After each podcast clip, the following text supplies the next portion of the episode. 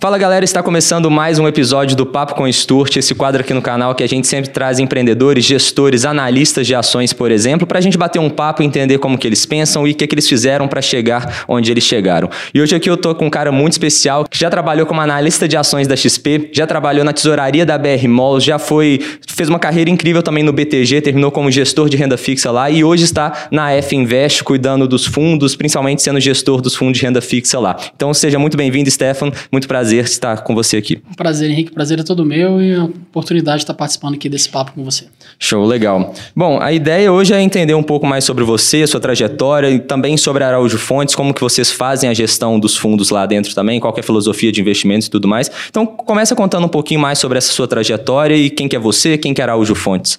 Ah, eu sou o Stefano, sou pai da Sofia, é, carioca de 36 anos. A gente comecei minha carreira fazendo economia na UF, é, sempre vislumbrava trabalhar com o mercado financeiro, sem saber muito bem o que, que era isso, então acabei ingressando na faculdade de economia. É, e depois disso, tive a oportunidade também de, de estudar fora. Né? Eu queria sempre ter oportunidade de estudar fora e aprimorar meu conhecimento técnico, então acabei morando dois anos em Nova York. Então, eu fiz o curso certificado de Portfolio Management na IU. É, então foi uma experiência muito rica, né? Eu fiz ela durante a graduação, então foi uma experiência muito rica, tanto de conhecimento técnico como experiência de vida. Uhum. E acabei voltando para o Brasil em busca de oportunidades no mercado financeiro, né? Efetivamente para começar a trabalhar. E, e, a primeira oportunidade que eu tive, né, foi como analista de equities na XP Asset e XP lá atrás. Isso a gente está falando de XP 2009, né? A XP tinha o EM de ou seja, total de recursos sob gestão de um bilhão de reais. Uhum. Né? Então era, foi uma fase muito boa, que era um time menor, um time mais enxuto, que a gente ficava ali olhando basicamente os fundos longone da casa. Então foi a primeira experiência de fato que eu tive no, no mercado financeiro. Né? Ela foi uma experiência muito boa, mas eu também queria, né? Eu acho que você está no período, da, acaba de se formar na faculdade, você quer ter experiência também em outras áreas que não são mercado. Então acabou uhum. que eu queria ter um pouco da, da experiência corporativa. Então fui aceitei um cargo de analista na tesouraria da BR Malls, basicamente fazia zeragem de, zeragem de caixa, olhava o perfil de dívida, coordenava todo esse relacionamento com os bancos, fazia os hedges cambiais. Então foi uma experiência legal, é, gostei bastante, uma excelente casa, só que senti muita falta do mercado de capitais.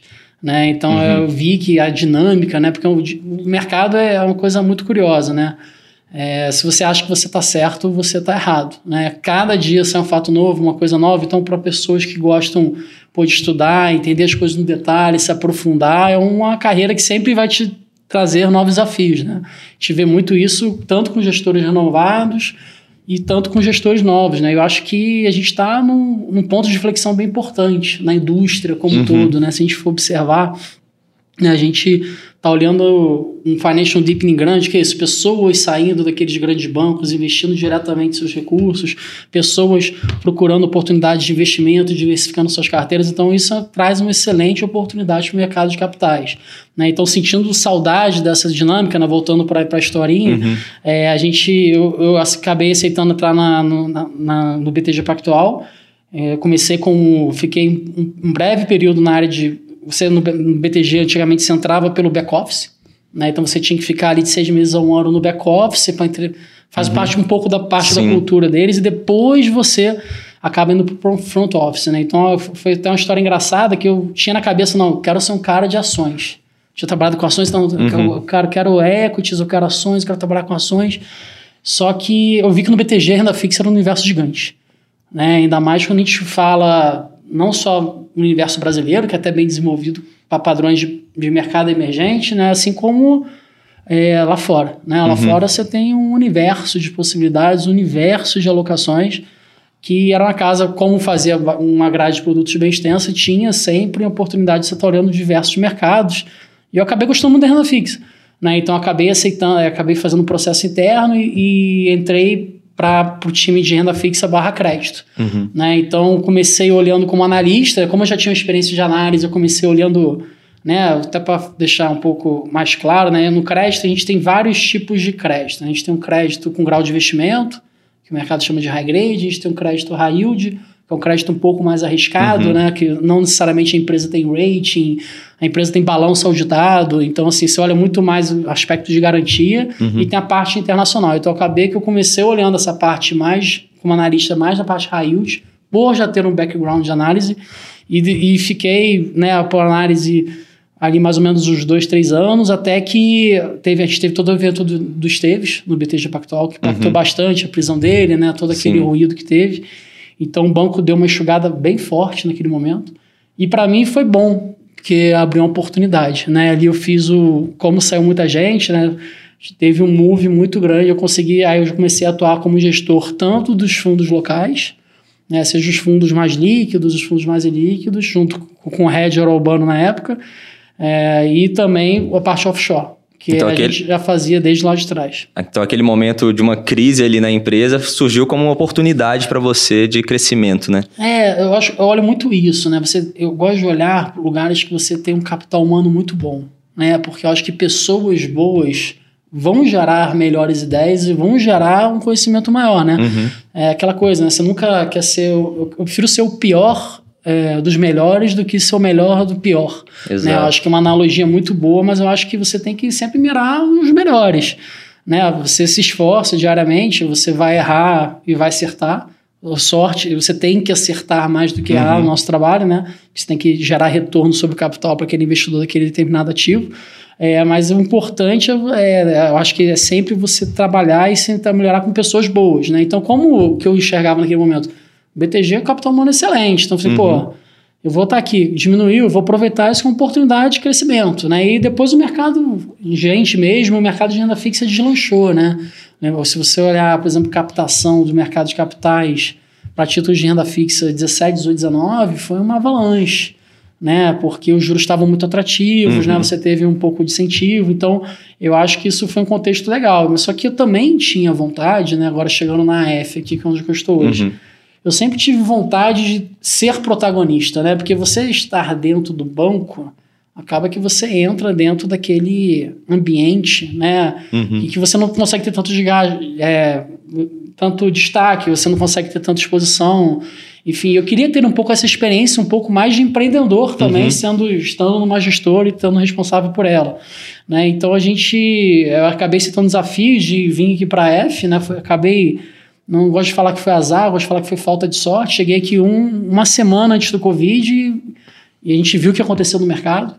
Né? Então a gente foi uma experiência ótima, né? Assim, é, com, com aprendizado mesmo, né?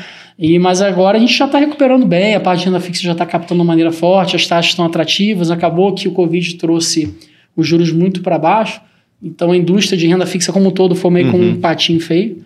Né? Se falava muito em multimercado, se falava muito de bolsa, juros a dois eternamente, né? Você escutou isso.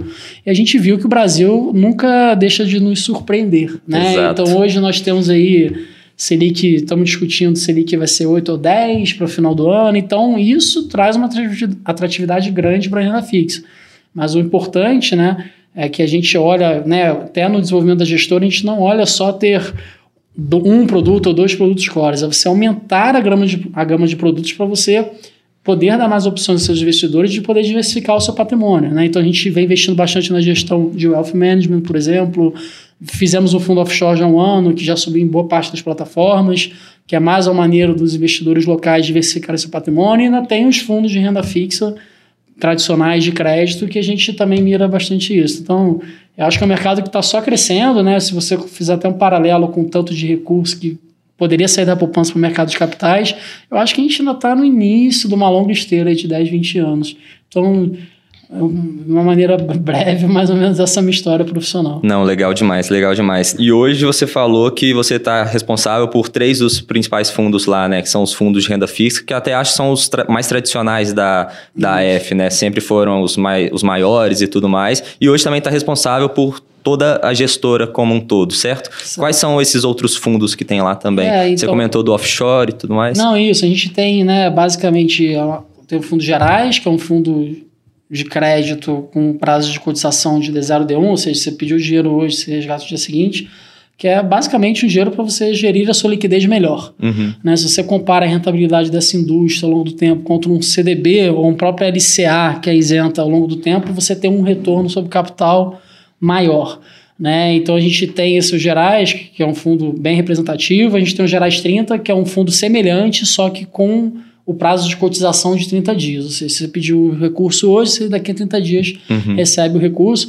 Então, por ter uma cotização maior, a gente pode né, ter uma carteira com uma proporção de caixa menor. Né, se a gente for olhar, por exemplo, nossos mandatos de liquidez, né, a gente trabalha com caixa ao redor de 25% a 40% e os outros ativos de crédito que vão compor um retorno ali que vai mirar CDI mais um, CDI mais um e meio, dependendo Uhum. da janela. Né, e os- nos gerais 30, como a gente já consegue ter, por exemplo, de 5% a 10% de caixa, a gente já consegue também é, entregar um retorno melhor, porque você, a parte de caixa acaba onerando um pouco Uhum. do seu retorno. Né? Então a gente observou né, agora um desenvolvimento, um, um pipeline, um desenvolvimento muito grande ao longo desse ano, com os juros voltando. Né? A gente, eu acredito que vai ter um fluxo migratório grande.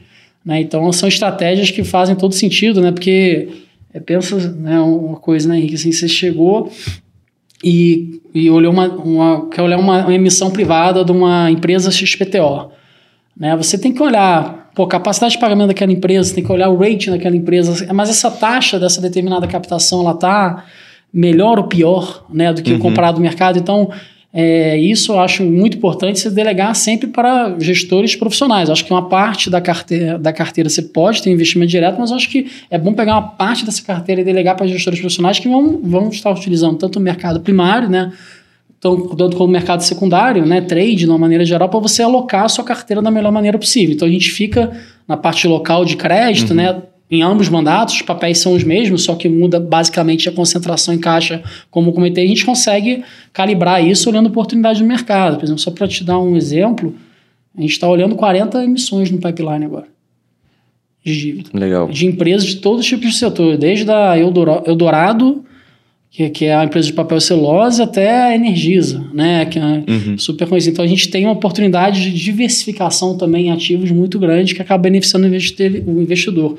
E eu acho que também nesse paralelo, né, em termos de diversificação do bolso de alocação, a gente tem também, começamos o fundo que se chama F Global Bonds, que é um fundo de, de bonds, ou seja, ele vai comprar títulos corporativos de bancos e empresas lá fora. Uhum. Né? Então, qual é a vantagem disso? A vantagem disso é que a gente consegue sair do risco Brasil. Eu consigo alocar em outros países que não só créditos brasileiros. Uhum. Né? Até que a carteira vem gerada em torno com 30%, 40% de créditos brasileiros, mas a gente tem créditos colombianos, mexicanos, latam. A gente também pode eventualmente fazer outra empresa de outra região, caso a gente tenha uma sinergia boa.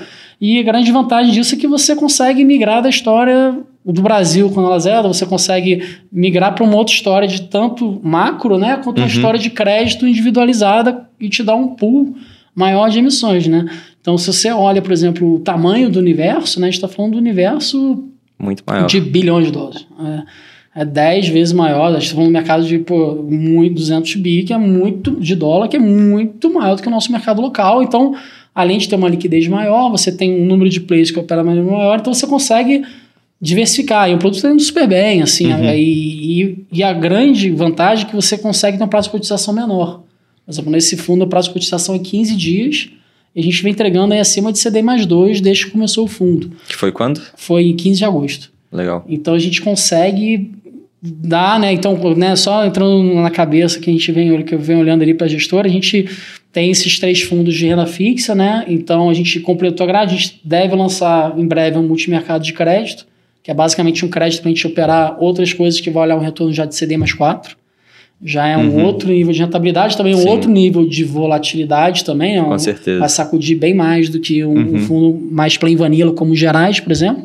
É, e trazer produtos, né? E também olha a caixinha do Wealth Management, que são os multimercados. Então lá, né, a gente tem, tem um time, a gente olha não só renda fixa, crédito privado, mas olha câmbio, é, olha juros americanos, olha bolsa da maneira geral, proteções ou não. Então é um mandato, são mandatos mais flexíveis, dado o perfil de cada investidor que a gente tem lá.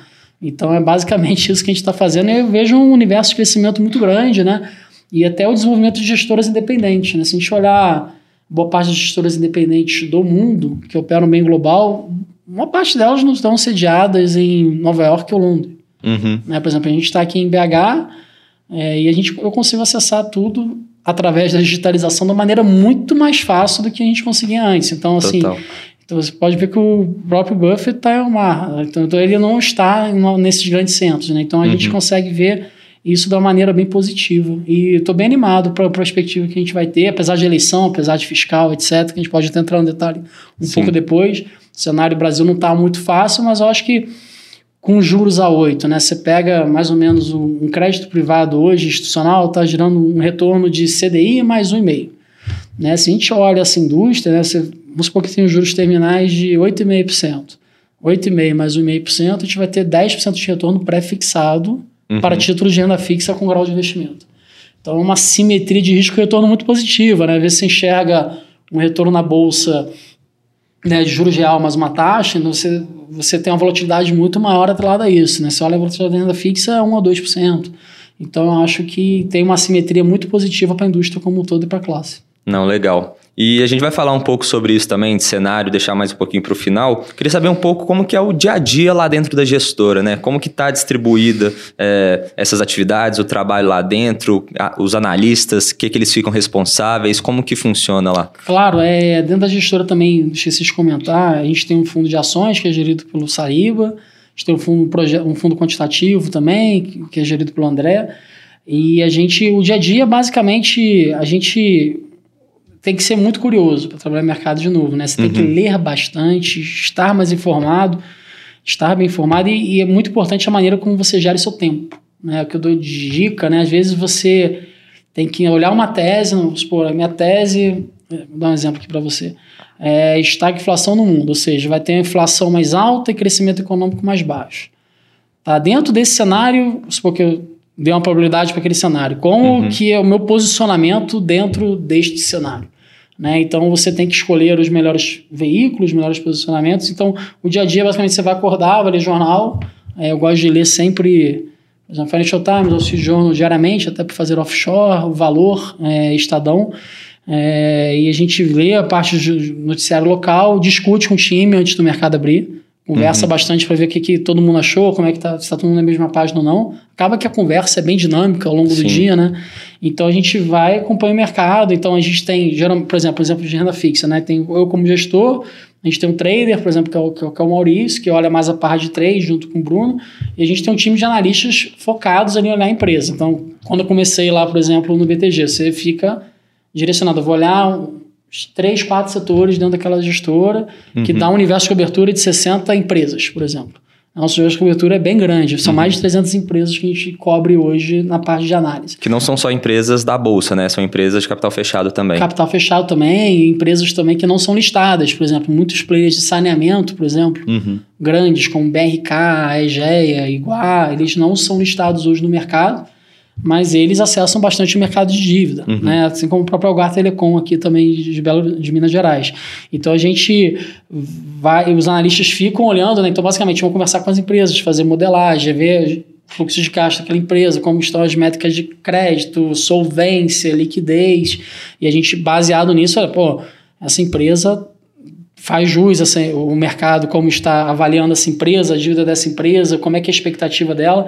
Então, esse é um trabalho né, muito mais exploratório, vamos dizer assim, uhum. dos analistas. Né? E o meu papel ali como gestor, junto com o time sempre, é conversar e ver qual os melhores setores daquele determinado momento, quais são as melhores emissões. Né? Então, a gente faz é, reuniões diárias, né, para discutir esse estilo de atitude. Então, é um dia bem dinâmico, né? Você acompanha o mercado, também tem reuniões para ver o seu direcionamento de posição. Uhum. Então, acho que é muito legal, esse, é, é, muito, é muito dinâmico. Vamos dizer assim, né? Então acho que, que é bem importante esse, esse ponto. Não, legal. E como que funciona na prática, assim, uma análise de crédito? Porque você comentou que vocês analisam as empresas, a capacidade de pagamento dela e tudo mais.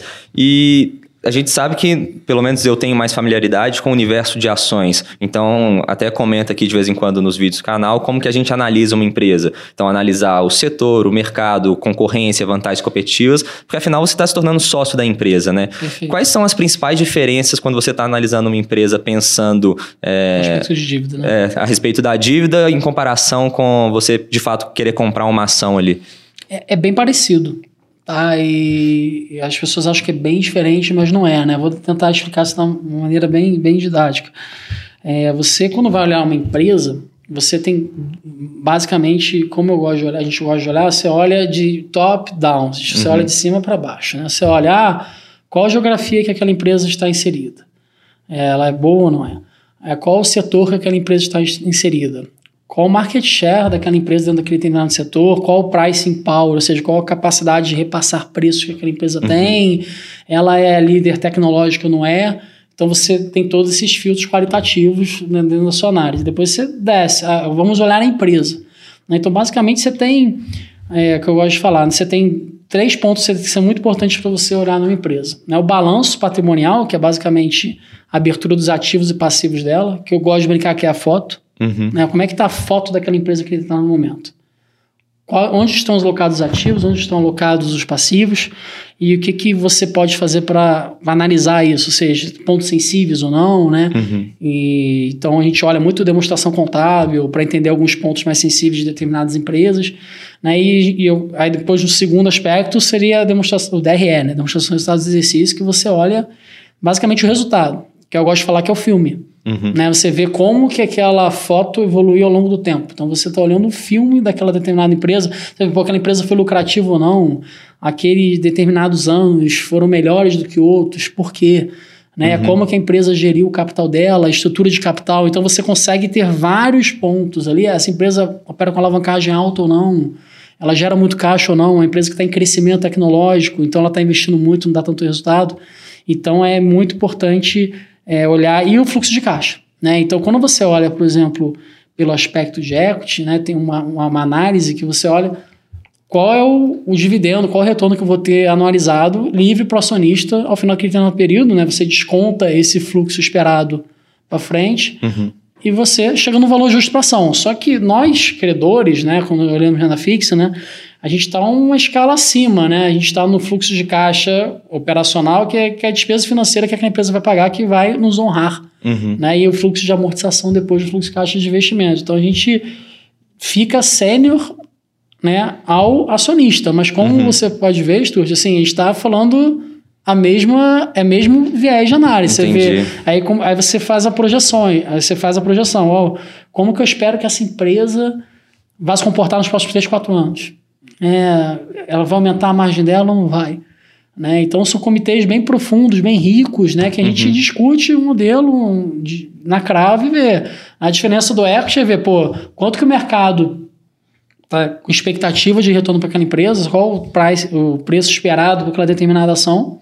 E eu concordo, eu acho que o mercado vai surpreender para cima ou para baixo. Né? Que eu gosto de brincar que o que está no preço é a expectativa atual. Uhum. Né? Se a tua expectativa é mais positiva, isso que vai fazer a, a ação convergir para esse teu preço. Se você acha que é mais negativa, pode ser uma, possibilidade de fazer uma operação vendida, né? Se achar que essa ação quer. Na dívida, a gente olha muito a capacidade de pagamento. Pô, a capacidade de pagamento dessa empresa é muito boa. Pô, comparando com as outras empresas que a gente tem na nossa carteira, a capacidade de pagamento dela é melhor ou pior? Ela está mais defendida ou não? Uhum. E você começa a montar portfólio mesmo. Né? Pô, eu quero ter um percentual de exportadora, exemplo, Clabinho, alguma produtora de celulose para ter um pouco de receita em reais e defender meu portfólio, momentos mais desafiadores do Brasil. Uhum. Ah, eu acho que agora a gente pode ficar em papéis mais cíclicos. Então, eu acho que até isso vem ajudando muito o mercado. Acho que tanto a parte de ações quanto o número de empresas que vem acessando o mercado de capitais. Né? Se você for olhar o número de empresas que acessam o mercado de capitais, só dão uma diversidade de alocação muito maior. E possivelmente aquela empresa que acessou o mercado de equity vai também acessar o mercado de capitais na parte de dívida para fazer rebentos. Então você consegue uhum. ter uma pulverização de setor muito grande que a gente já vem observando também. Então, mas a análise é bem parecida, você só fica um grau acima no fluxo um de caixa da empresa. Acima. Legal. Não faz muito sentido, porque afinal, quando você está comprando uma ação, você está se tornando sócio daquela empresa, você tem que ver o fluxo de caixa que ela vai ter livre para o acionista ou livre para, de fato, distribuir dividendo ou reinvestir. Mas quando você é um credor, você não está preocupado com isso. Você está preocupado se ela tem capacidade operacional de pagar é, os juros e depois a amortização. Isso, mas tem um ponto também que, que, que, que quando você vai olhar um mercado mais envolvido, por exemplo, você olha o mercado offshore né, que você tem títulos mais longos, de 10, 20, uhum. 30 anos. Por exemplo, a Petrobras ela tem uma curva de títulos emitidos em dólar desde 2023 até 2115, papéis de 100 anos. Uhum. Então você tem um viés de análise até nesse mercado bem parecido com o de equity, né? Porque você tem como você saber qual é a capacidade de pagamento da Petrobras daqui a 100 anos, né? Acho que É. ninguém tem essa Impossível. resposta. Sabe nem se vai ser petróleo, que se vai ser a fonte energética, né? É, com toda essa questão SG. É, mas assim, é, eu acho que é muito. Tem um pouco mais desse viés de equity você achar que a expectativa daquela empresa vai melhorar. Né? Então, porque quanto maior o prazo daquele determinado título, ou seja, que o pessoal chama de prazo médio ou duration, maior é a sensibilidade do preço dada uma variação da taxa daquele papel. Exato. Né? Então, no- se você tem um viés positivo para aquela determinada, por exemplo, tem um viés positivo para a Suzano, eu posso alocar tantos títulos mais longos que eu vou ter um ganho de capital maior do que se tivesse papel curto. Então, acho que o mercado brasileiro ainda, quando a gente olha em termos de prazo médio dos títulos, é em torno de 5, 7, 10 anos, mas a gente está vendo, por exemplo, algumas emissões, principalmente incentivadas, com prazos maiores. Então já entra bem uma dinâmica, tanto do custo de oportunidade que você Uhum. acha da taxa atual, quanto da sua expectativa daquela empresa né, superar e olhar, né? Porque você, para prazos muito longos, né, eu acho que a capacidade de pagamento é, é importante, mas acho que tem muita questão de expectativa que acaba até conversando bastante com o mercado de equities. Né? Então você vê, Uhum. por exemplo, agora com esse medo que a gente observou da China, da Evergrande, a gente viu o título, por exemplo, o título brasileiro caiu 13% em um mês. Um bonde brasileiro. Por isso que a gente tem um mandato com gestores profissionais, a gente faz proteção, seja de trás americanas, em, em, em ETFs de crédito de renda fixa global, para mitigar, né, fazendo como se eu- o global, acho que é bom comentar isso, não é um fundo que só compra, a gente também faz é muito ativo na parte de proteção.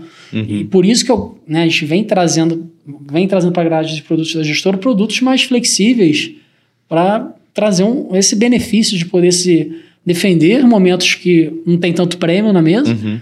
e também alocar mais capital no momento que tem um prêmio mais significativo. Então, é, a nossa vida né, não é fácil, mas a gente tenta sempre fazer a melhor decisão olhando o cenário que a gente está enxergando. Não, show de bola. E puxando um pouco sobre a pandemia, né, que passou, você comentou que você entrou lá no momento de falta de sorte, é, que foi logo antes de explodir, tudo despencar e tudo Isso. mais. Como que foi esse momento lá? O que, que aconteceu? E até contextualizar um pouquinho para a galera que está assistindo sobre é, por que, que títulos de renda fixa caíram também, por que, que os fundos de renda fixa sofreram tanto, mas não era renda fixa? Explica um pouquinho disso para gente. É, então, é, a renda fixa, ela é fixa de fato quando você compra um papel aquela de- no dia de emissão dele, ou no preço de compra, na taxa que você comprou, e você carrega ele até o vencimento. Né? Então, como eu expliquei, né, assim, se você tiver qualquer variação de taxa para cima ou para baixo, você afeta o preço marcado a mercado. Né? Então, os fundos, por exemplo, de renda fixa são marcados a mercado, pô, estava no maior aumento de certeza, acho que dos últimos 100 anos. Né? Tanto no aspecto sanitário quanto no aspecto econômico. Ninguém sabia o que ia acontecer. Uhum. Então a gente viu um movimento de fuga por liquidez. Para tudo que eu puder vender aqui para ter liquidez, eu não sei se eu vou ter emprego amanhã, eu não sei se eu vou estar. se, se vou ter algum problema de saúde, se alguém vai ter alguma infelicidade na minha família. Então, você vende, vende, vende tudo Uhum. que tem, Vende tudo bota tudo em caixa, vamos tudo ver o que vai acontecer. Então foi isso que aconteceu em todas as classes de ativo, né? A gente viu, por exemplo, né, o mercado brasileiro, por exemplo, que negocia, que nem eu falei, CDI mais 1,5 foi para CDI mais 4. Você vê o mercado offshore, alguns títulos foram para CDI mais 15. É, então todo mundo vendeu tudo, não interessa o preço e vamos ver o que acontece, né? Só que Uhum. e foi bem rápido, né? Essa queda ela foi de uma maneira bem abrupta, né? Então o que a gente fez ali foi gerar muita, muito importante gestão de liquidez, né? Então você dentro do mandato, eu estou no mais líquido possível que eu posso ter, né? E também, mas também gerou muita oportunidade, Uhum. né? Por exemplo, você viu títulos, por exemplo, do Itaú para vencer um ano pagando dólar mais 7%, quando os juros era baixíssimo aqui no Brasil. Uhum. Aqui no Brasil você viu debêntures de excelentes empresas, é, por exemplo, Equatorial negociando, Localiza negociando CDI mais 4, CDI mais 4,5. Então quem estava com liquidez naquele momento pôde Aproveitou. aproveitar a ganha. Só que o que a gente observou na indústria de fundo, o mesmo movimento que a gente observou nos ativos. Né? As pessoas Uhum. resgataram daqueles, daqueles investimentos e depois foram recompondo. Né? Até que teve uma mudança boa. Né? Muita gente tinha renda fixa, acabou indo para o mercado de ações, multimercado, lá dos juros mais baixos. Então foi uma loucura, né? resumindo Uhum. a maneira como é que foi o Covid. Foi uma loucura. Mas eu, eu, fico muito feliz hoje, né, de ver que pô, a vacinação está andando, nós temos, podemos escolher as vacinas que nós temos, né? Uhum. Então a gente, com certeza, acho que acredito, né, espero que vamos virar a página e vamos ver como é que vai se contextualizar melhor. Mas essa situação do Covid, como é que vai ser essa volta de pandemia, né? A gente vê alguns choques aí de algumas cadeias produtivas fortes. Então, mas eu estou muito animado com o cenário de maneira geral, né? Assim, se for ver, comparar né, da pandemia para hoje, a gente já consegue enxergar, né? A gente não tinha conseguia nem ver a luz no fim do túnel. Agora já começa em, em maio, agosto, já começava a ver alguma luzinha e depois a gente foi abrindo esse caminho. Então, acho que é um pouco, um pouco isso que a gente fez e focou na gestão de liquidez, manter a estratégia viva, né? É, sobreviver e aproveitou uhum. algumas oportunidades também, né? Sim. Assim, sempre fazendo a gestão do portfólio de maneira forte. E agora a gente já observa uma captação na indústria, então é, acaba que a barra ganha agora está até do lado do, uhum. das empresas, consegue emitir com taxas mais baratas dívidas, né? Assim como a gente observou no movimento de follow-on e IPOs da Bolsa, que empresas conseguiram é, emitir um volume de equity com um valuation bem interessante uhum. para eles. Né? Então, acho que agora a gente está num outro cenário, né, que juros um pouco mais altos, etc. Então, a gente consegue é, ver uma maneira um pouco mais clara o que, que vai se desenhar para frente. Não, legal. E como que vocês fizeram na prática assim justamente essa gestão de liquidez, né? Porque você tem um cenário que os preços estão sendo marcados a mercado e caindo muito todos os títulos, é, principalmente os pré-fixados ou que tem algum componente pré-fixado também, os clientes resgatando, então você precisa vender aquele título no prejuízo para de fato pagar aquela, aquele dinheiro do cliente, mas ao mesmo tempo tem muita oportunidade no mercado, títulos com taxas muito maiores. Como conciliar esses dois movimentos aí? É, o que, que a gente fez é, primeiro momento, deixar a carteira mais enxuta em, em, em número de empresas que a gente investe, né, para a gente conseguir acompanhar os casos e histórias que não dependessem tanto de atividade econômica. Uhum. Né, foi o movimento que a gente fez.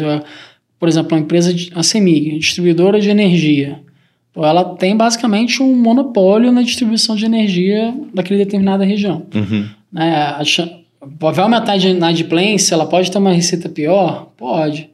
Mas ela tem um share de mercado que não vai ser, né, vai ser desrompido, vamos dizer assim, é, disruptado. Então é, é muito importante a gente olhar né? E, e, deixamos a carteira mais chuta e focamos na liquidez mais alta. Também, a partir do momento que a gente começou a ver que a água já começou a cair de resgates e aplicações, a gente voltou a alocar em papéis que a gente via excelente oportunidade que ficavam defasados. Uhum. Né? Então a gente fez uma gestão bem ativa. Né? A gente vendeu alguns papéis que a gente enxergava não tanto prêmio né? e que tinha um cenário um pouco mais dúbio. Infelizmente, né? Uhum. Porque acho que todo investidor que mergulhou no mercado de renda fixa naquele momento fez excelente alocação de capital. Assim como o investidor também que tinha liquidez no mercado de equity. Né? Então, acho que é por isso que é importante, até na, na ótica do investidor, você ter uma carteira diversificada. Que em momentos que alguma classe está mais desafiadora, você consegue rebalancear, você consegue direcionar o seu capital para uma outra classe. Né? A gente faz isso na uhum. gestão de fundos no multimercado, mas assim, é muito importante, por isso, ter uma grade bem diversificada. Mas, é, e foi muito desafiador, assim, tinha que vender papel, não tinha liquidez. a gente observou também as tesourarias de banco muito ativas. Né? Os bancos estavam com muita liquidez na época, então eles conseguiram dar muita profundidade para papel. Uhum. Ele falou, cara, se consigo comprar aqui dentro da localiza CDI mais 4, por que, que eu vou dar crédito para uma empresa XPTO? Uhum. E eu acho que o auxílio emergencial do governo também, é, tanto na parte de crédito para pequenas e médias empresas, assim como dar sustentação para os bancos no momento de liquidez, foi muito importante também. Né? Então, acho que isso é uma coisa que também que minimizou muito a volatilidade do mercado. Como uhum. vai ter, assim, se você comparar o mercado local com o mercado internacional, a volatilidade foi muito maior, por ser um mercado mais líquido. Mas os bancos conseguiram dar uma profundidade muito grande e isso deu uma sustentação muito forte para o mercado. E, e isso foi até bom, né? Se olhando agora o copo meio cheio, que você aumentou muito o número de players dentro do mercado de renda fixa. Acho que não só as pessoas físicas olhando emissões diretas via plataformas, uhum. mas também a gestão de fundos de investimento, produtos mais completos, mais olhando uma meta de retorno maior. Então a gente tem, é, olhando para frente, agora o mercado está mais forte ainda para a próxima janela. Né, e batendo na madeira aqui, né? Assim, espero que não aconteça nada né, nos próximos 3, 4 uhum. anos, porque geralmente crises são né, a cada 10 anos, teve 2008, né, teve Covid 2020, Espero que a próxima, eu acredito, né, que vai ser uma coisa muito mais para frente. Então, só que tem que saber escolher né, a criativo, aquele determinado setor. Como eu falei, isso é muito importante. Eu acho que o mercado, né, que a gente observou, né, que tudo caiu e tudo subiu. E agora o aspecto qualitativo ele vai ser muito importante, assim como era lá atrás. Uhum. Vocês têm que escolher aquela determinada empresa, aquele determinado setor que vai outperformar, dado esse cenário que a gente está enxergando aqui. Então, isso é muito importante, né? E, mas demanda muito trabalho de pesquisa, de educação financeira mesmo. Pô, você analisar uma empresa não é uma tarefa não fácil. Não é fácil. Tipo, melhorou muito. Acho que vocês até ajudam muito com isso, dando informação para os investidores, mas eu acho que está num caminho longo ainda, né? A tecnologia ajuda muito também. Então, acho que, comparando quando eu comecei no mercado lá atrás, começar hoje Pô, se você quer, gosta e quer olhar, você tem muita informação para você Sim. aprender. Mas eu queria aprender como muito é que eu mais faço... Acessível. Muito mais acessível. Eu quero ver uma estratégia de opção, exemplo. Eu quero ver uma estratégia de opção de borboleta, exemplo. Pô, eu tinha que entrar no livro na minha época, procurar um livro de opção, olhar como é que, qual a estratégia do Butterfly, como é que eu faço isso. Hoje, se você botar no Google Butterfly Option Strategy, acho Tem que você 30 vai ver, artigos vai diferentes. Ver 30 artigos diferentes e 100 sites mostrando como é que você faz isso. Então, acho que tem muita, muita, muita educação, muita informação uhum. livre, que eu acho que isso é muito importante. É, completamente. E o que, que vocês aprenderam durante a, a crise, a pandemia, assim? É, eu acho que manter sempre sua filosofia de investimento bem rígida né? Ou seja, é, coisas que, que eu gosto de olhar muito, por exemplo. É, o tamanho, por exemplo, um exemplo bom, o tamanho das suas posições dentro do seu determinado fundo, seu nível de diversificação, prazo médio da carteira. Eu acho que a gente ficou muito mais disciplinado hoje, olhando até a, a, a volta do mercado, uhum. comparativamente com o que a gente era em 2018 e 2019.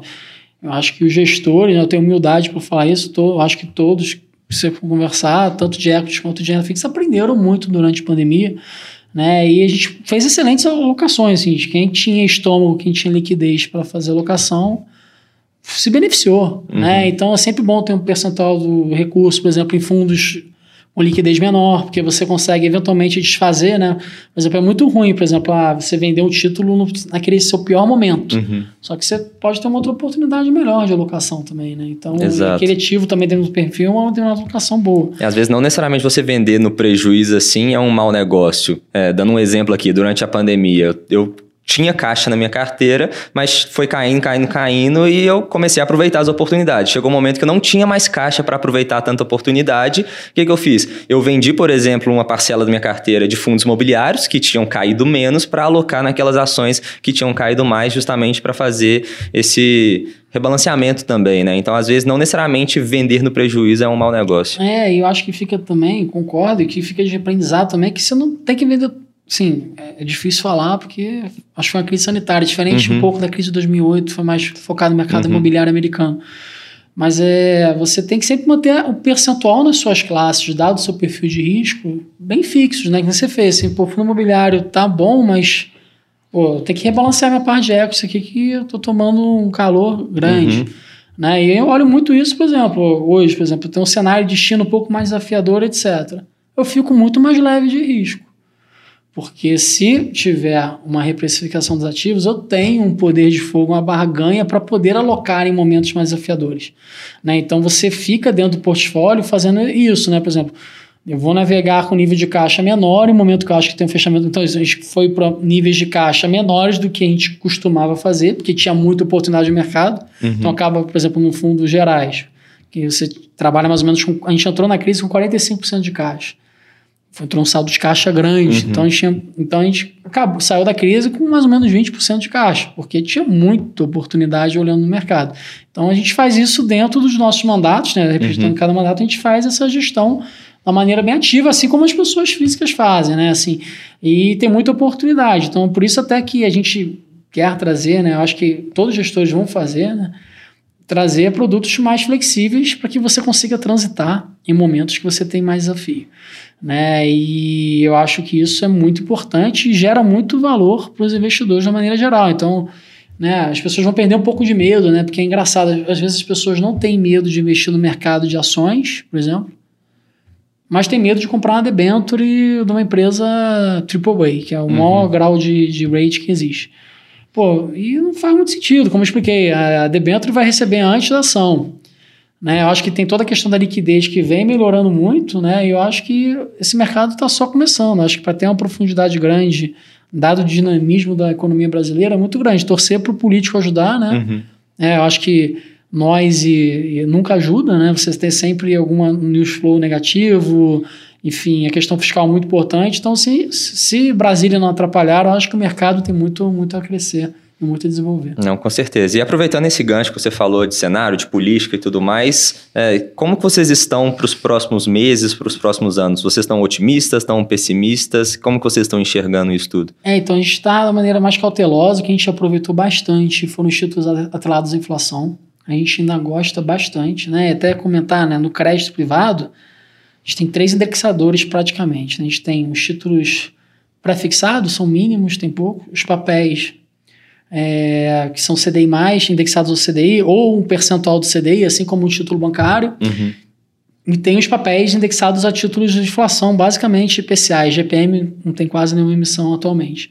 Então, além de escolher as empresas, a gente escolhe qual determinado indexador que a gente vai ter nas carteiras. Então, a gente tinha migrado muito é, alguma parte da parcela para títulos atrelados à inflação, fazendo o hedge da curva pré-fixada, uhum. que é, basicamente o pessoal chama de comprar implícita, né? a gente acredita que a inflação iria subir. A gente se beneficiou muito é, nessa posição e também alguns títulos bancários tinham ficado mais defasados.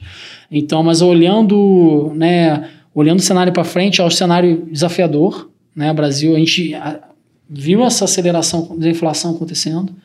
E o Banco Central é, vai, né, não vai ter que se posicionar como que vai ser em relação à inflação à frente. Né? A gente já vê, por exemplo, a inflação de 2023 ancorando para cima. Né? É, todo vez que o Focus ele tem um pouco de delay, né? aquele relatório Focus do uhum. Banco Central frente ao mercado. Geralmente a precificação de mercado que nós, gestores, traders, analistas olhamos, já mostra alguma inflação implícita um pouco mais acima do Focus. Então a gente tem que ver como que o Banco Central vai se comportar, né? Se ele vai elevar, alguns analistas de mercado têm juros a 10% para metade do ano que vem, alguns, mas eu acho que está bem ancorado ao redor de 8,5% para esse ano. É, então a gente vai ver como que ele vai se comportar nessa dinâmica inflacionária para frente, porque a gente tem. O Brasil está um cenário meio perfeito, né? O dólar está alto, é, a gasolina está alta, a gente tem problemas de crise energética batendo na porta a gente vê um repasse muito grande na parte de serviços com a atividade voltando. Então, o Brasil tem, gosta de ter uma dinâmica inflacionária grande, então é algo que a gente ainda vem se protegendo através de papéis atrelados à inflação, né? e não fazendo prazos muito longos, porque se o risco, né, a versão a risco aumentar muito, a gente acaba sofrendo mais na marcação ao mercado. Uhum. Então, vem observando mais papéis de inflação nesse cenário mais curtos, é, seja crédito privado ou o título público mesmo. E também vem aumentando muito a parcela CDI, porque o CDI vai ficar alto provavelmente uhum. por bastante tempo. Né? Torcendo para o Brasil, né, que a gente tem uma eleição positiva, etc., no que vem, é, que a atividade não desacelere né, da maneira relevante porque os juros subiram, é, a gente deve ter juros aí 6,5, 8 ou 10, que para mim é o sweet spot de crédito privado. Uhum. Né? Porque você for pensar, você vai ter um retorno acima de 10% com a volatilidade baixa, você está alocando muito bem o seu capital em termos de risco, e se você tiver uma versão mais forte do mercado, você pode eventualmente fazer a troca de ativo né, e pular num, num mercado melhor, é, que tem uma simetria, que você enxerga a simetria melhor. É, mas eu acho bom sempre ter aquela alocação de, naquele determinado ativo, sempre, porque senão você. É muito market time também, que você uhum. pode acabar sendo penalizado. Né? Então, a, o cenário para frente é desafiador, com todo esse aspecto inflacionário. É, a gente está cauteloso, como disse. Assim, a gente também tem a questão eleitoral, que acho que tudo, até depois de 7 de setembro, a gente olha um mercado mais polarizado eleitoral. É, e acabou que essa discussão veio antes do tempo, né? A gente está discutindo a eleição aqui pô, mais de um ano antes uhum. da eleição. É, então, assim, Cara, é, tá muito antecipado e ninguém sabe o que vai acontecer, né? Realmente, eu acho que tem chance de terceira via, tem. É, mas tudo que mostra a força que o Bolsonaro mostrou no dia 7 de setembro, eu acho que ele tem uma popularidade sim. E eu acho que muita gente no mercado ficou olhando as capitais, né? Se você olhar no interior, a mobilização foi até mais forte que nas capitais. Uhum. Né? Então, acho que é algo que a gente tem que olhar, né? Como é que vai ser esse comportamento eleitoral. É, vai ter muita volatilidade.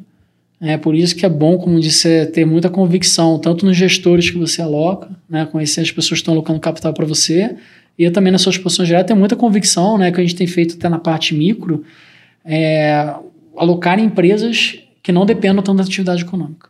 Perfeito. É, empresas que tenham a sua dinâmica própria de alocação. Por exemplo, a uma empresa que, que, a gente tem uma posição de debênture grande, por exemplo, é de bons, por exemplo, é a Movida, por exemplo. A, essa empresa paga CDI mais 2,5, grosso modo. Então, um mercado grande de crescimento de terceirização de frotas. Né? Eu acho que muita empresa vem desse movimento de terceirização de frotas. Eles são das poucas empresas que têm veículos contratados para serem comprados, né? Todo esse problema de semicondutores aí que afetou muito, afetou muito a parte de oferta. Uhum. A gente vê essa questão de semicondutores aí muito impactando bastante a produção automobilística até o final do ano que vem. É uma empresa que tem venda contratada com montadora, a demanda por veículos está aí, você vê preços de carro subindo, né? parece que até a investimentação, né? você vê carro subindo 50% uhum. janela de um ano, principalmente os importados dolarizados. É, e você e, e, a empresa tem um crescimento também do hack, que é o Brasil voltando, vai voltar a ter turismo. Então, assim, é uma empresa que não sofre tanto com a demanda. A empresa está falando de crescimento de 20% a 30% por ano. Né? Então, é, eu acho que, que esse, esse tipo de história é muito boa, né? Assim uhum. como a história de saneamento também. A gente acabou de aprovar um marco de saneamento importantíssimo para o Brasil, né? Se você pensar que o Brasil, 50% das pessoas não têm acesso a esgoto, é meio que uma loucura. Né? Então, assim, a gente tem um pipeline de investimento que tem que ser feito em saneamento gigante. Uhum. E empresas, por exemplo, a Egea, por exemplo, que a gente gosta bastante. A gente tem um pipeline gigante. Ela acabou de comprar dois lotes na SEDAI. A gente tem a parte de Manaus que ela está fazendo toda a parte de saneamento também, que é muito importante tanto no aspecto social, mas se a gente for pensar não só no aspecto de retorno financeiro, né? E a gente tem um, ela tem uma avenida de crescimento independente do que acontece no macro. Né? As pessoas continuam utilizando esgoto e água independentemente do que uhum. acontece na parte macro. Então, acho que esse tipo de história protege teu portfólio em momentos mais desafiadores assim. E evitar, por exemplo, até a desaceleração de China, a gente tem evitado a exposição a empresas de commodities, até acho que a gente vê algum valor em algumas, é, só que a gente vem diminuindo porque a incerteza, dada a desaceleração na China e dado o ciclo de preço commodities que a gente está, é, não parece uma simetria muito boa, apesar de ter alguns papéis bem baratos. Uhum. Deixa eu então resumir isso tudo que você falou, de como vocês estão é, se posicionando nesse cenário e engatar com uma, com uma pergunta também. É, vocês estão preferindo empresas que estão mais é, sem uma relação muito específica com a economia, títulos é, atrelados ao CDI, justamente pensando nessa alta da taxa de juros, e também títulos atrelados à inflação, por conta da inflação mais alta e tudo mais, esse cenário de inflação crescendo. Mas nesse cenário de inflação crescendo, a gente também tem uma consequência que é aumentar os juros pensando é, em conter essa inflação. E nesse caso, esses títulos é, de inflação sofreriam uma marcação a mercado negativa. É, por isso mesmo que vocês estão pegando esses títulos com prazo menor, pensando em deixar até o vencimento, ou pensam em fazer alguma outra alguma coisa aí? Não, é exatamente isso, tá, Stuart? A gente tem feito papéis inflação prazos mais curtos, que se beneficiam muito dessa inflação subindo, como você falou, mas a gente também faz proteção no mercado de, de, de DI, no uhum. mercado DI futuro. Como é que a gente faz, por exemplo? É, isso é muito difícil mais para as pessoas físicas fazerem, é mais complicado. A gente compra um título de inflação, né? A gente vê quanto que é o risco pré-fixado naquele determinado papel. A gente vai e faz um hedge na parte de juros daquele determinado título. Uhum. É isso que é a operação que o mercado chama de implícita, né? Que você vê, eu estou falando, a ah, compra ou venda implícita, ele está comprado nesse viés ou está vendido, que você pode até via swap você ficar vendido nisso. Então a gente se beneficiou sim né, desses papéis mais curtos. Eu acho que a parte intermediária da curva tem muita oportunidade ao redor de 2026 ali, eu acho que tem, tem muita taxa. Se olhar o juros real brasileiro ali, acima de 4,5. Quando o mundo, você olha Estados Unidos ali, 5 anos é menos 1,60, né? Você uhum. vê que realmente tem muito prêmio, tem muita coisa de ruído já no preço. Só que você tem que ter, como eu falei, se você, né, agora, caso a pessoa física vai comprar, pô, estou disposto a carregar até 2026, né? E, assim, e prazos mais longos eu evitaria, porque você tem toda aquela questão de marcação a mercado que você bem pontuou, que a curva de juros uhum. subindo, né, o prêmio de risco aumentando, você vai acabar impactando aquele papel, apesar do núcleo de inflação estar tá subindo. Uhum. Agora, se você olhar, por exemplo, a parte do, dos é, os títulos mais curtos, você tem a capacidade de você comprar e segurar, é uma excelente oportunidade. Até porque você não sabe, né, se, se os juros vai ficar 10, 12 ou 14. Então tem que tomar muito cuidado que eu vejo, assim, é, a gente mais experiente, a gente consegue dar um pouco de dica, né? Uhum. Você vê o CDB pré-fixado 12%, 5 anos. Toma cuidado. Se o juros do Brasil subir mais, a inflação acelerar, o juros do Brasil pode ir para 12, 13 e você está com um papel que está rodando 90% do CDI para 5 anos. Uhum. Né? Então, acho que essa questão do prazo é muito importante. Né? E você olhar que, que, que a empresa faz, que nem fazendo a BR qual é a minha demanda de caixa para aquele determinado prazo, e quanto que eu espero de ter de receita para comprar aqui. Você pode fazer aqui, o pessoal chama de mercado é, de gestão de liquidez, né? o asset liability, você vê, uhum. pô, quanto que eu tenho de um, para honrar porque ele está preso, e você pode fazer uma alocação sim, mas por isso que a alocação, às vezes, para os gestores profissionais é melhor, porque a gente fica fazendo esse movimento no mercado, as pessoas físicas não têm, não ficam acompanhando o mercado da maneira que a gente acompanha, é, por motivos óbvios. Então, assim, é, a gente tem feito essa migração, mas eu estou olhando muito essa parte intermediária da curva de NTNB. Se a gente vê alguma solução fiscal, né, se a âncora fiscal do teto de gastos for mantida, a gente sim vai observar uma janela positiva para esses ativos. Só que no momento é, a gente ainda não está envolvido nela. A gente tem preferido os títulos A, CDI e mais curtos. Até questão de duration, né, a gente vem até nos papéis CDI, como a gente acredita que o spread de crédito vai fechar para frente, nas emissões de debêntures, a gente tem pegado debêntures CDI até com prazos mais longos. Uhum. Porque como a demanda para o mercado de renda fixa deve aumentar, principalmente para papéis CDI, a gente deve observar um fluxo de compra. Sempre que a gente observa um fluxo de compra, a gente vê preço subindo e taxa fechando. Né? Da maneira assim, bem simples. Então a gente vem olhando também muita oportunidade de papéis de prazo 5, 7 anos. Para CDI, a gente tem até aumentado um pouco o prazo médio, porque eu acho que a gente está entrando num ciclo benigno para a captação. Agora, para a parte de inflação, a gente tem ficado mais cauteloso, porque esses títulos realmente são muito voláteis. Né? Você olha o Tesouro Direto, qualquer título público, né? você vê um, títulos muito interessantes, mas né, tem que ver se aquilo cabe. Né? Eu consigo, exemplo, né?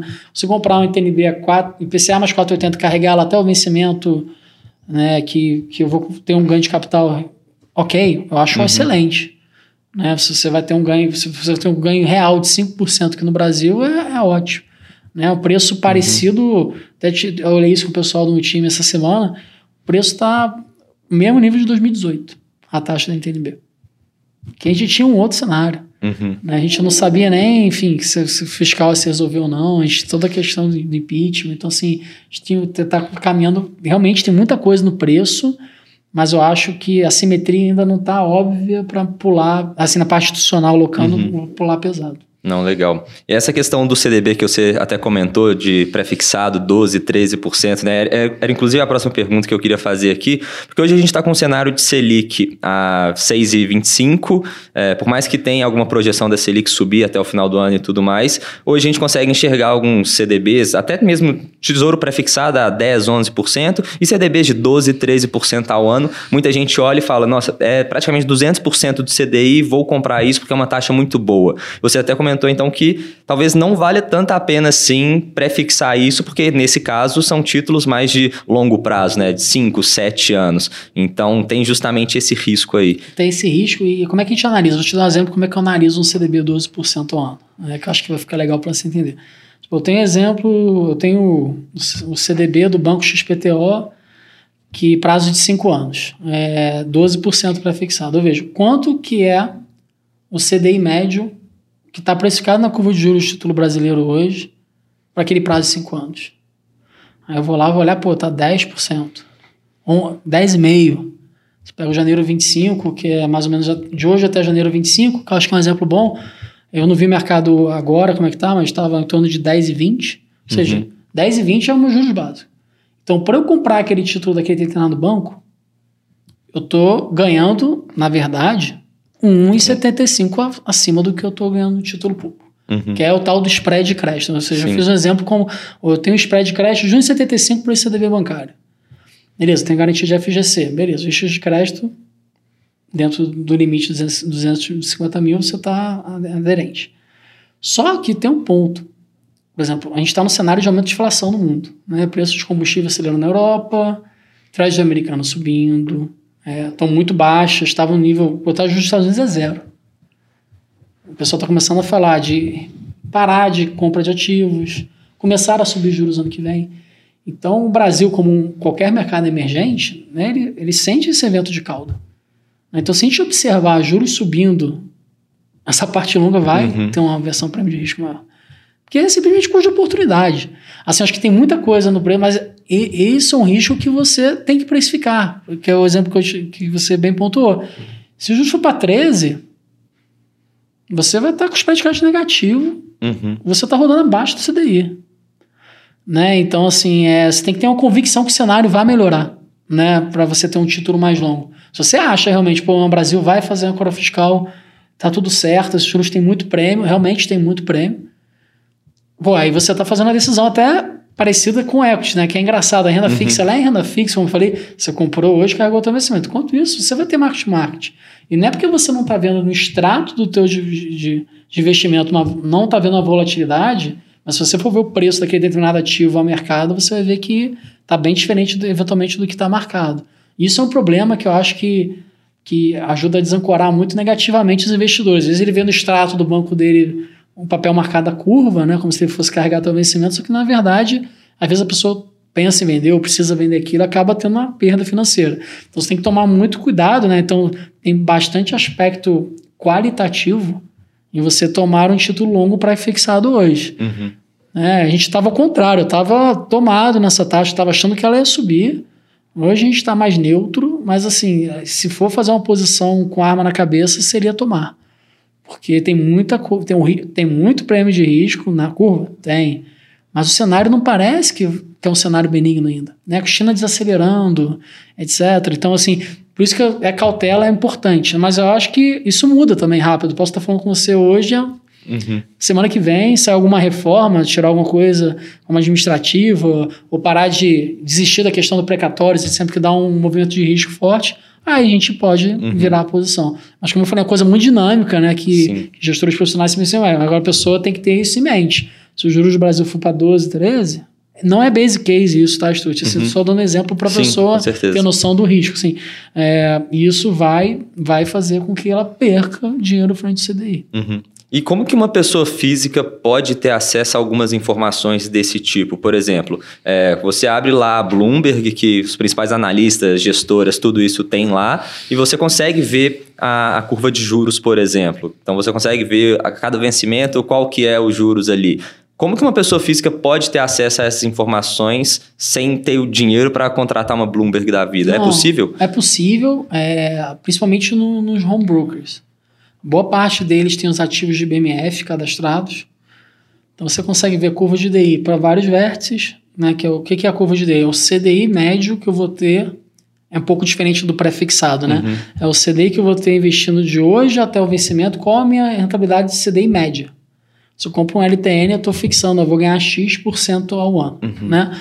É, então, isso, aí você vai ver lá quanto é que está precificado para aquele determinado vértice o meu CDI médio. Ah, vou comparar isso com o meu título. Quanto que é a diferença de retorno? Então, no teu home broker, você consegue botar a curva do, DI. Né? Outra coisa, Entendi. por exemplo, quando você olha offshore, por exemplo, ah, pô, Stefan, é, não sei se... Supor, uma pessoa curiosa. Ah, aquele bonde, por, por exemplo, da Petrobras está pagando dólar mais 5. Isso é bom ou ruim? A pessoa, pô, olha quanto é que é a curva de cupom cambial para aquele determinado vértice. Cupom cambial nada mais é que a taxa de uhum. juros do Brasil em dólar. Ah, ela é 1%, pô, esse papel está pagando 4% a mais do que prêmio. Então, eu acho que é, o home broker ajuda muito, né? Mas eu acho que tem a questão da educação financeira, né? A pessoa tem que entender por que, que é o contrato de DI. Sim. Né? Eu explicando parece mais simplório, né? mas como é que você precifica ele? Sim. Como é que o mercado faz a curva de quantas altas estão previstas, né? Por exemplo, muita gente foi pega de surpresa com o Banco Central ancorando aí 100, alta de 100 praticamente até o final do ano. Muita gente esperava até mais do que isso. Né? Então, é realmente é, tem um, é um trabalho de educação que você vai evoluindo ao longo do tempo, mas eu acho que através de home broker e BMF você consegue acessar. Ou conversando com o seu gestor ou com o seu assessor, né? Uhum. Que eu acho que ele consegue orientar da maneira melhor nesse, nesse aspecto. Não, realmente, é realmente um tema um pouco mais avançado, mais complexo, mas até de curiosidade mesmo. Tipo, um, uma pessoa física como que poderia, como poderia acessar isso. E aí outra dúvida que eu tenho é a respeito daquela história de comprar preço e vender taxa, ou então comprar taxa e vender preço, porque como que funciona, né? A gente tem é, quando a taxa sobe, o preço cai. Quando a taxa cai, o preço sobe. Então, no cenário de queda da taxa de juros, igual a gente viu nos últimos anos, saiu lá de 14,25% para 2,5%, para 2%. É, o preço dos títulos pré-fixados, o preço dos títulos é, atrelados ao IPCA, por exemplo, ali no Tesouro Direto, eles sofreram uma marcação a mercado absurda. Eu estava até vendo o preço de um título específico lá que teve uma valorização de 120% em um ano. Isso lá no Tesouro Direto. Então, nesse cenário da queda da taxa de juros, é possível é, uma pessoa só ir lá e comprar o, o, título do tesouro e de fato ganhar com essa valorização. Mas e no cenário inverso, que a taxa está subindo, que é o que a gente está vendo nesses Isso. últimos meses e até daqui para frente também? Como que essa pessoa pode se beneficiar disso? Porque ela não consegue de fato operar vendido num título do tesouro direto. Então, como que ela pode se beneficiar desse cenário e de fato ganhar dinheiro? Não, realmente, se você pega, por exemplo, dezembro do ano passado, dezembro de 2020 até hoje, a gente observou uma abertura impressionante. Né? E eu acho que não só na ITNB, o tal do CDS Brasil, Prêmio de Brasil, foi cinco anos, subiu muito também. É, e realmente isso impactou muito a marcação ao mercado do preço, né? Até para deixar claro essa questão do preço. Tem gente que se confunde, né? Uhum. É, preço que cai, a taxa sobe, porque você tem, né? Como uma renda fixa, você tem um fluxo de caixa esperado para aquela de recebimento daquela determinado, daquele determinado governo, determinada empresa ou banco. Né? Então, se a taxa de juros, se o custo de oportunidade sobe, esse vai valer menos. Né? Uhum. Por matemática financeira, você tem numerador o que, que você vai receber de recurso, um denominador a taxa de juros ponderada pelo tempo. Se você essa taxa sobe, esse seu preço, preço vai cair e isso se faz, né, se precifica pelo fluxo inteiro. Né? Então, realmente, esse cenário de juros é mais desafiador. Né? Agora, como a pessoa faz para se beneficiar disso é ou estando em mandatos que gestores operam ativamente isso, como é o nosso caso, por exemplo, né? ou comprando papéis que ela consiga ter aquele horizonte de investimento, que ela vá ter confiança que ela vai conseguir carregar até aquele determinado investimento. Ou, né, o terceiro ponto, ou a pessoa que acha bom e tem uma versão a risco que consegue digerir essa marcação. Né? E você calcular sempre qual a sua perda esperada máxima? Acho que isso é muito importante. Uhum. Deixa eu dar um exemplo aqui. Por exemplo, se um papel, pegar na NTNB 26, pegar um papel com prazo, um prazo médio de 5 anos. Se a taxa de juros subir 1%, eu vou perder 5%. Porque é 1% vezes o 5, que é o prazo uhum. médio, eu vou perder 5%. Cara, se eu fizer essa alocação de capital, qual o máximo que eu consigo perder? Eu estou disposto a perder quanto aqui? 15, 20? Que a gente brinca no mercado e faz o plano de voo. Pô, a taxa hoje eu estou fazendo a X%. Se ela subir mais 100 bips, quanto que eu consigo aumentar? Eu acho que você, quando você faz qualquer investimento, você tem que sempre pensar no lado positivo, que a sua tese se materialize, ou você tem que pensar no lado negativo também. E se não der certo? Uhum. O que, que eu vou fazer se cair 10%? Se subir do, do 2%, Supor que nem alguns bancos soltaram relatório. E se o juro geral for para IPCA mais 6? Eu tenho estômago para aguentar? Minha carteira caindo 10%? Uhum. Eu acho que essa é a pergunta que os investidores têm que se fazer. Né? E, eventualmente, se beneficiar disso. Se a sua tese não mudar ao longo do caminho, caminho é você ir aumentando as suas. É que parece fácil falando, né? Mas executar Mas isso é hora... é muito difícil. Você vê subindo, você ir fazendo aquele teu plano de voo e aumentando conforme faz. Então é mais ou menos nós, gestores profissionais, fazemos isso. É, eu posso perder tanto e se a tua tese der errado, você vai eventualmente fazer o que o pessoal chama de stop, né? Vou zerar. Né? Eu acho que isso é muito importante qualquer investimento. Por exemplo, eu comprei a ação da empresa XPTO. Eu acho que ela tem que estar tá 10, ela vai para 12, exemplo. Né? Tô, tô vendo aqui o upside de 2 reais por ação. Aí se ela for para 8? E se meu, e se meu, meu preço continuar 12? Eu vou ter, eu vou ter fôlego para aguentar mais? Por isso que é sempre bom você ter a carteira diversificada e não botar, às vezes, seus ovos num determinado trade de uma maneira direta. Uhum. Você tem que fazer isso ao longo do tempo, aos poucos, até para você ganhando experiência também. Né? E, e, é muito difícil acertar. Você acerta muito, mas você vai errar muito também. É, a certeza que a gente tem é que a gente vai errar também, assim como a gente vai acertar. Né? Porque se fosse fácil, não seria o negócio da China, né? Se acertar 100% do mercado financeiro e você tá multibilionário rápido, né? Exato. E vai operar alavancada. Já vi, muito, já vi muita gente de mercado quebrar. É, ficar operando com alavancagem alta, achando que ser é o guru do mercado. Já vi várias histórias de pessoal perder casa, perder carro, perder tudo. É, então, ali na Faria Lima, inclusive. Então, você tem que tomar muito cuidado com, com sua alocação de capital e ver como é que você vai ser disciplinado. Né? Acho que é investimento muito questão de disciplina também. Uhum. Você manter, tua, que nem eu falei na crise lá, pra você ter a tese, não, cara, minha disciplina é essa, meu fundamento é esse, eu acredito nessa empresa, vamos. E, e, a gente consegue, ao longo do tempo, acertar mais do que errar. Né? Mas a questão da filosofia de investimento é muito importante. Então, sei lá, pô, o título de inflação é realmente o que eu quero ter? Eu consigo perder ter ou tomar uma marcação de mercado de 5%? Eu vou eventualmente precisar vender esse papel? Acho que são todas essas ponderações que as pessoas têm que fazer no momento do investimento dela. Não, com certeza. E mudando um pouco de assunto agora, né? Como que um investidor, pessoa física, pode analisar um fundo de investimentos antes dele escolher em qual que ele vai investir, né? Quais são os critérios que ele deve levar em consideração, principalmente é. no caso de renda fixa? É, ele deve olhar, acho que qualquer fundo, inclusive renda fixa, né? deve olhar o, o, track record daquele gestor, quanto tempo ele trabalha, quanto tempo ele atua naquele mercado, quanto tempo ele é gestor de fato, né? Enfim, qual foi a base de formação dele, né? A escola de formação dele antes de se tornar se tornar o gestor, né? Segundo, né? Acho que é muito importante se a filosofia do fundo é aderente à sua filosofia.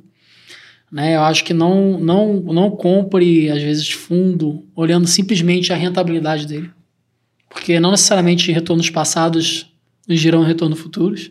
Acho que pessoas boas, um bom capital humano vão gerar boas ideias e bons retornos. Às vezes acontece com todos os casos. Tem momento uhum. que você está underperformando no mercado, tem momento que você vai outperformar. Mas se você tiver um grupo bom de, de talento, você vai conseguir ganhar ao longo do tempo. Né? Então, ver se a sua filosofia é aderente. Né? Terceiro, se a perda daquele determinado fundo você pode ou não é, suportar, né? Se ele está tá aderente ou não. Então é um pouco disso, então, Stuart. É mais se olhar, por exemplo, o gestor, a casa, o track record, o histórico do fundo é importante, mas não é tudo. A gente tem que olhar muito o alinhamento, como é está o direcionamento da carteira. Né? E tem uma coisa que é legal também, que eu não sei se todas as pessoas fazem, a CVM divulga com defasagem de três meses todos os, a abertura da carteira de todos os fundos uhum. de investimento. Então, se você não está na dúvida ainda, você quer olhar com um pouco mais fundo, você pode abrir. Por exemplo, a nossa carteira de bondes, se você abrir do Global, você vai ver todos os bondes que nós temos investidos. Vai ver Itaú, vai ver Banco do Brasil, vai ver Movida, que eu falei, vai ver CSN, você vai ver algumas empresas que a gente tinha um viés positivo naquele momento, há três meses atrás. Uhum. Só que as posições, elas oscilam, né? um mês dependendo do cenário. Vocês então, mudam com muita frequência? Ah, muda. Geralmente o turnover da carteira, assim, até para renda fixa offshore, ela é alta, em torno de 12% a 15% por mês. Então a gente é bem ativo no mercado uhum. secundário, sim. É, no local, menos um pouco, esse turnover é um pouco menor, mas a gente, né, nos últimos 30, 60 dias, a gente tem até mexido bem na carteira. Tem vendido alguns papéis bancários, que já andaram muito, né, estão bem precificados, colocado algumas debêntures. Então a gente sempre fica fazendo essa gestão. Às vezes o indexador, a gente chegou a aumentar mais a inflação, agora a gente diminuiu um pouquinho, agora que essa inflação subiu bastante, então a gente sempre fica gerindo isso de uma maneira Entendi. bem ativa. E na sua carteira pessoal agora, né? Como que você enxerga seus investimentos? Como que você aloca seu, seu dinheiro? Eu aloco dessa, dessa mesma maneira que eu te falei. Né? Eu, eh, a gente lá na F, por política da empresa, a gente pode investir em outras gestoras. Então, tem algumas gestoras que eu tenho uma confiança grande é, no time. E eu quebro em caixas, né? É, perfil, o meu perfil, né? Eu diria que é moderado para agressivo. Então, tenho alguns fundos de ações, tenho algumas ações diretas, eu tenho alguns fundos multimercados, eu tenho títulos de renda fixa direto, mas a maior parte do meu investimento em renda fixa é na própria F. Eu sou cotista de uhum. todos os fundos que eu te falei de renda fixa. Eu acho que esse alinhamento é muito importante, né, do gestor, tanto no, na parte de investimento pessoa física quanto que ele faz de fato. Né, e provavelmente você é cotista dos fundos novos que a gente for lançar. Né? E tem a parte de caixa, que eu gosto de deixar ali em torno de 15% a 20% para aproveitar a barganha. Né? Eu gosto de ter também dentro da parte de multimercado alguns fundos atrelados a dólar, alguns ativos a dólar, algumas ações também atreladas a dólar, principalmente ETF. Porque eu acho que ter uma parcela em dólar te defende muito bem em vários cenários. Né? O uhum. primeiro ponto é que você sempre tem custos que são em dólar. Você, às vezes eu tenho a felicidade de viajar para fora uma vez por ano, então tenho uma despesa em dólar. Você também. E a parte de proteção. Né? Ela protege muito bem cenários mais adversos. Aí varia de 5, no meu caso, tá? Mas aí cada um faz do seu jeito, 5 a 20% em ativos atrelados a dólar que te, te fazem essa proteção de uma maneira bem eficiente. Não, e você comentou aí de viagem para o exterior e tudo mais, e às vezes nem precisa ir tão longe assim, né? Muitas vezes a gente tem gastos aqui em dólar também. O preço do combustível é cotado no mercado internacional em dólar. Todos os eletrônicos a gente tem, tem componentes que são vendidos é, em dólar também. Então, a nossa vida praticamente toda está influenciada com o dólar, então faz sentido a gente fazer um pouco dessa proteção. É, e até e, e economia mais globalizada, você vê isso forte, né? Por exemplo, a questão do semicondutor, como afetou a produção de veículo mundial né? Você vê uma cadeia de supply chain, né? De fornecimento de matérias-primas, de maneira geral, muito interligada globalmente, né? Então, assim, que é até um ponto de interrogação. Né? Você vê frete marítimo, ele chegou a subir cinco vezes para tudo. Né? Isso tem um componente que vai pressionar. Então, esse componente vai afetar tanto aqui no Brasil como você me botou, mas lá fora. E você vai ter um repasse. E pensando um pouco na sua trajetória, de tudo que você passou até hoje, assim, você, se pudesse voltar atrás, faria alguma coisa diferente? Não, eu não faria nada diferente, não. Acho que é, os seus erros são muito importantes para a sua formação. Eu acho que eles são mais importantes que os seus acertos. É, eu gosto até a pergunta de entrevista lá, por exemplo, para contratar uhum. estagiário, analista, gestor, qualquer coisa. Cara, qual foi o maior aprendizado, o maior erro que você teve na sua vida? E eu, eu, eu gosto, assim, de valorizar, às vezes, os erros. Né? Você poderia chegar para mim, pô, cara, você trabalhou na XP 2009, que você não está na XP até hoje.